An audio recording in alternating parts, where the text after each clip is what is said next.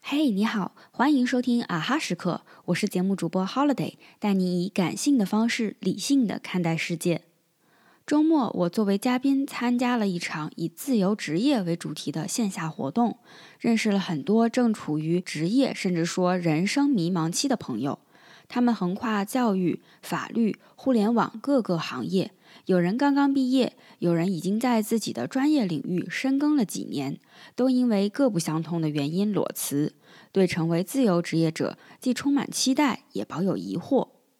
活动上，我大概用了三十分钟，分享自己一步步走向自由职业的经历。不过，在有限的时间里，只能分享最主要的内容。其实，关于自由职业是一个很大的命题。既涉及职业规划，也涉及生活方式。我受到活动的启发，决定接下来一段时间以自由职业为主题，每天输出一个相关的话题，希望对正在观望期的朋友有帮助。今天先来总结一下我在活动上分享过的一个问题：自由职业到底有什么自由？首先是时空自由。很多创作性的内容不是坐在办公室靠时间就能完成的，这也是很多人工作时间内效率不高的原因之一。换个时间或者氛围更轻松的场景，有助于激发灵感。数字游民这一类自由职业通常不受时间和空间的限制，可以配合自己的生活习惯，选择在灵感迸发的时候工作，也不受地域限制，可以在家、在咖啡馆，甚至边旅行边工作。总体来说，就是工作内容不变，但有选择自己喜欢的工作方式的自由。接下来是选择自由。我平时做品牌策划和文案相关的内容。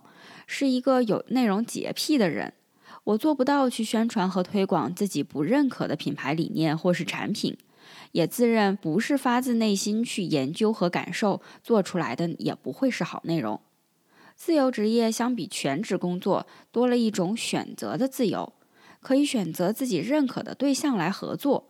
以共同打造好内容，让好理念得到更广泛的传播，好的产品或服务改善更多人的生活为目标，不断积累优质的作品，也为自己的工作找到价值感。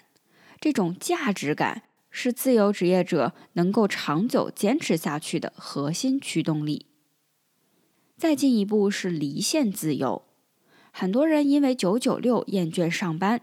事实上，自由职业很可能是零零七，总会有忙不完的工作。重要的是你如何平衡自己的工作和生活。而相比职场，自由职业多了一份可以自己设定离线时间的自由。比如，我会在微信名后面加一句“九到八之外不回复”，这是我给自己设定的工作时间。其余时间，即使我仍在工作，但基本上不会再和工作相关的合作方沟通。所有事项尽量在规定的时间内完成，给自己留出充足的时间做其他感兴趣的事儿。当然，这取决于工作本身的性质。像我另外一位自由职业的朋友，他的主要业务是保险，就无法做到不回复。另外，想做到离线自由，也需要前期和甲方有较好的沟通。让对方知道你的工作习惯，形成准确的预期。如果你每次都能准时完成任务，那么大概率甲方也会尊重你。总之，自由职业提供了自定义生活和工作边界的可能性。如果每个人都能如此践行，整个劳动市场的风气也会慢慢好起来。最后是情绪自由。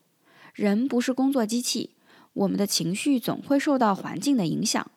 我这里的情绪自由分为两种情况：一是指自由职业更多的是一种平等的合作关系，相对少了同事、上下级这些人际关系，可以很大程度上避免由于工作以外的事情处理不好导致的情绪崩坏。另一方面是指我们作为社会生活中的个体，也会因为家庭情感产生各种各样的情绪。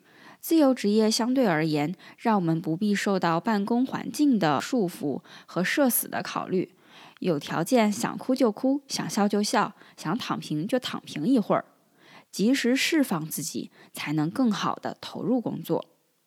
今天分享的这四个自由职业的自由，从工作形式到内在情绪，是由外而内逐层递进的。当然，也会根据不同的工作内容和每个人的需求和习惯有所不同，大家仅供参考。好了，今天的内容就到这里。如果你有什么关于自由职业想了解的东西，也可以在下方留言。